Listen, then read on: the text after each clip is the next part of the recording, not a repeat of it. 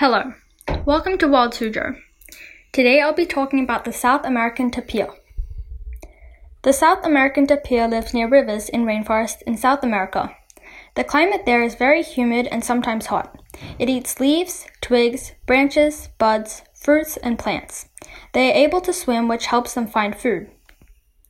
This animal is very big, so there are a few animals that can prey on it. Some of their natural predators include crocodiles, large reptiles, and big cats.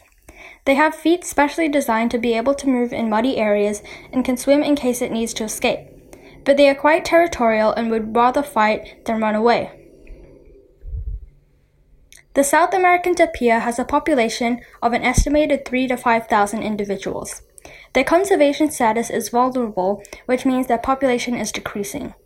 Their lifespan is around 25 to 35 years in the wild, and they can start mating at the age of 3. They are quite large animals with a length of 6 to 7 feet and weigh 370 pounds as an adult. They are born brown with white stripes and spots, but when they are fully grown, they are plain brown. For Wild Suzhou, I'm Palm Tree, and thank you for listening.